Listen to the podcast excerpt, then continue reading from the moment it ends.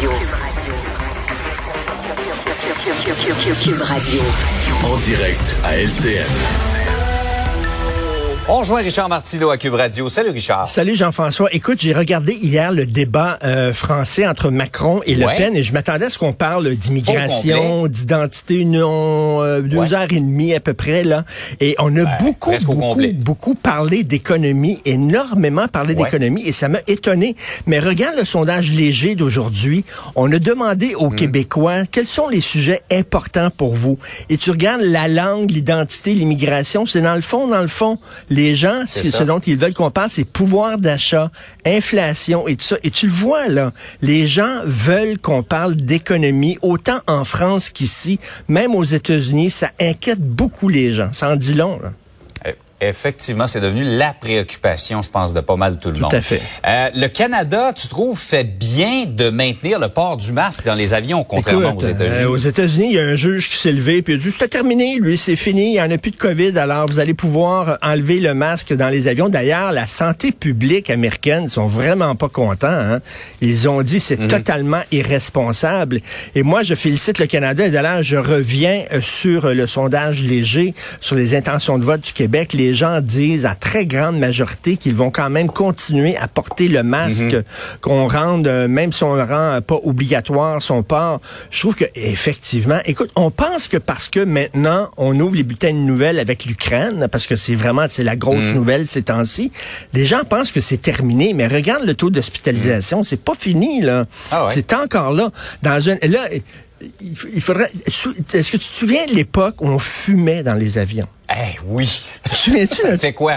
Plus de 30 ans, là? Écoute, moi, je me suis, on disait, mettons, des, de la rangée 1 à la rangée 50, c'est non-fumeur. Puis à partir de la rangée 51, ça va être fumeur, comme si la boucane arrêtait, tu comprends? La boucane se prenait... Mais c'est drôle le parallèle que tu fais parce que le virus, on, on fait vraiment le parallèle avec la fumée de cigarette. Il Ben circule oui. de la même façon. Alors, Ben imagine oui. dans un tube fermé pendant 3, 4, 5 heures avec des gens qui ont la COVID. Ben Ça- oui, ça va être le si, party. si- si vous pensez qu'on peut faire des rangées avec masque et des rangées pas de masque et tout ça, le Ouais. virus s'arrêtera pas en disant « Oh mon Dieu, je suis rendu dans la mauvaise rangée, moi là, moi, je, me suis- je me suis trompé. » C'est pas comme Je ça. vais regagner Mais- mon siège. Mais écoute, je parle de ça des fois à mes enfants. Moi, je suis allé dans des avions, les gens fumaient dans l'avion. c'est- surréaliste quand même. Une autre époque. C'est de la science-fiction. Oui, oui, Ah oui, complètement. absolument. Là, il y a deux femmes qui ont été exclues d'un programme destiné à augmenter la diversité dans la police. On sait que c'est un problème. On cherche Oui. à aller à aller chercher des gens d'autres horizons. Ce sont do- donc deux femmes blanches qu'on a empêchées de, de C'est faire ça. Donc, écoute, elles font partie d'une minorité. hein. Les femmes sont moins présentes que les hommes dans la police. Donc, c'est des femmes, mais ce sont des femmes blanches. Et on dit, ben, les femmes noires, c'est plus important parce qu'elles font partie de deux groupes discriminés, c'est-à-dire femmes et racisées. Donc, une femme Mm. noire va passer avant une femme blanche. OK. Mais tu sais, toute cette affaire-là, tous ces programmes-là de privilégier les minorités, ça devient compliqué en maudit à gérer. Je te pose une question Mm. théorique, OK?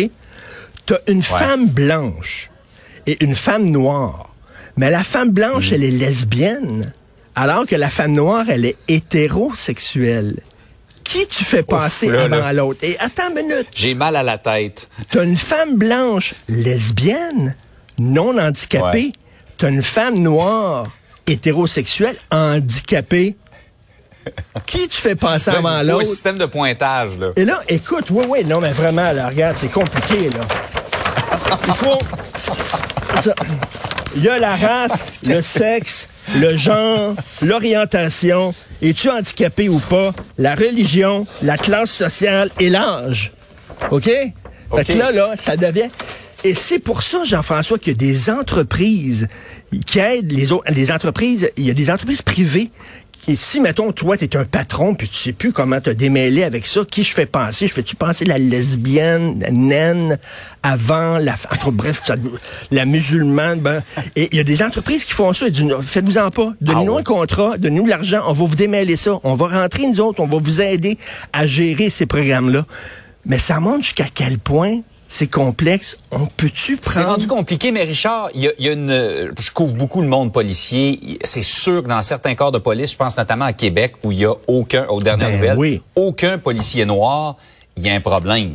Exactement. Et je pense que les gens, mettons, si tu dis à compétence égale, on privilégie, mais de dire Ouais. que, euh, tu sais, on interdit à une race ou à une religion tout ça, mais écoute, ça devient super compliqué quand tu dois tenir compte de tout ça, là. Hein? Je te dis, tu m'as donné mal à la tête. Telle case, telle case, oui, mais l'autre case est là, puis l'autre case, C'est ça. compliqué. Hey, Richard, passe une belle journée. Merci, bonne journée tout le monde. Bye. Salut.